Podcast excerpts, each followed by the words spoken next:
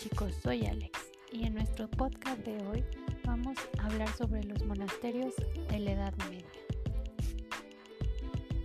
Los monasterios es un conjunto de edificios situados en un hábito rural en los que las órdenes religiosas de la Edad Media desarrollaban todas sus actividades. Se regían por las reglas o conjuntos de normas que regulaban las actividades de la orden religiosa afectaban tanto a lo espiritual como lo práctico en la vida de los monjes o monjas. Las reglas estaban compuestas por capítulos que solían leerse en los monasterios en la sala capitular. Las órdenes monásticas más importantes que se fundaron y destacaron durante el medievo fueron principalmente las benedictinas. Posteriormente surgieron las órdenes mendicantes de los franciscanos en Italia, de los dominicos en España y así con la de los agustinos también.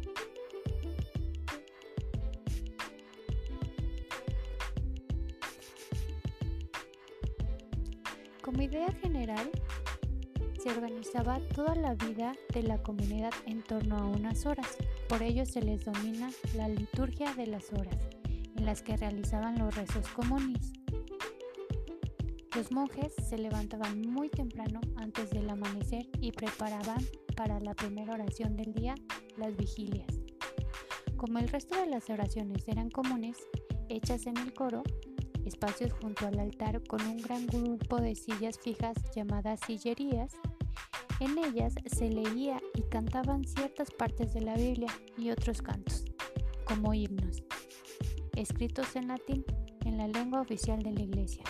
Estos son los famosos cantos gregorianos que aún se siguen realizando en algunos de los monasterios. Tras ellos, los monjes se asentaban en las letrinas que tenían muchos en los monasterios cerca siempre de un río y se volvían a la iglesia, pues apenas una hora después de las vigilias empezaban las laududes, las nuevas oraciones. Comenzaba entonces realmente el día, con una hora y media para el trabajo, volviéndose a rezar media hora después de ellas. La hora tercia normalmente se utilizaba para oficiar las misas. Hasta la una de la tarde, los monjes se ocupaban entonces de su propio huerto, que servían como parte de autoconsumo. Se encerraban en el escritorio o bibliotecas llenos de atriles. Los monjes se volvían a reunir para rezar juntos a la hora sexta, en torno a la 1 y 20, tras la cual iban a comer. La comida también era común en una habitación llamada refectorio. En ella se colocaban largas mesas en donde los monjes lo hacían con completo silencio, uno de ellos leía el púlpito de la regla o de la Biblia. El menú era bastante monótono, aunque no sano.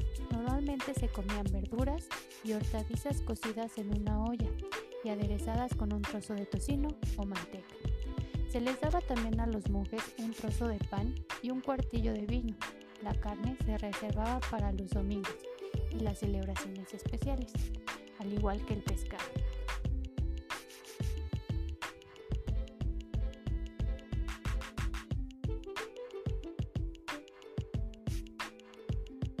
Después los monjes se, se, ponían a hacer una siesta y volvían a rezar conjuntamente en la hora nona, o sea, sobre las 3 de la tarde, pero después seguían con su trabajo encomendado. Además de los huertos y el escritorio, los monjes se dedicaban a otros trabajos como la bótica, los principales monasterios existía una bótica o farmacia en donde se realizaban las fórmulas magistrales, las medicinas hechas con hierba, para la comunidad y los pueblos cercanos. Antes de la nueva oración se reunía toda la comunidad en la llamada sala capitular, leyéndose en una de ellas un capítulo de las reglas de San Benito.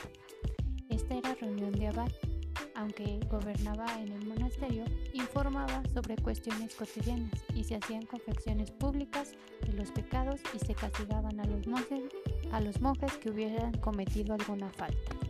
Tras un tiempo libre en que los monjes tenían, aprovechaban para charlar, pasear o rezar. De nuevo, de nueva cuenta la iglesia se oficiaban las misas de la víspera a las 7 de la noche, cenaban a las 8 y antes de dormir volvían a rezar en la ceremonia de las completas, que se ponía la protección de Dios de los peligros de la noche. Los monjes se retiraban entonces a su dormitorio y ahí eh, antes de dormir volvían a rezar y se acostaban. Ese era el día cotidiano en un monasterio. Pues aquí terminamos con este podcast. Espero les haya gustado.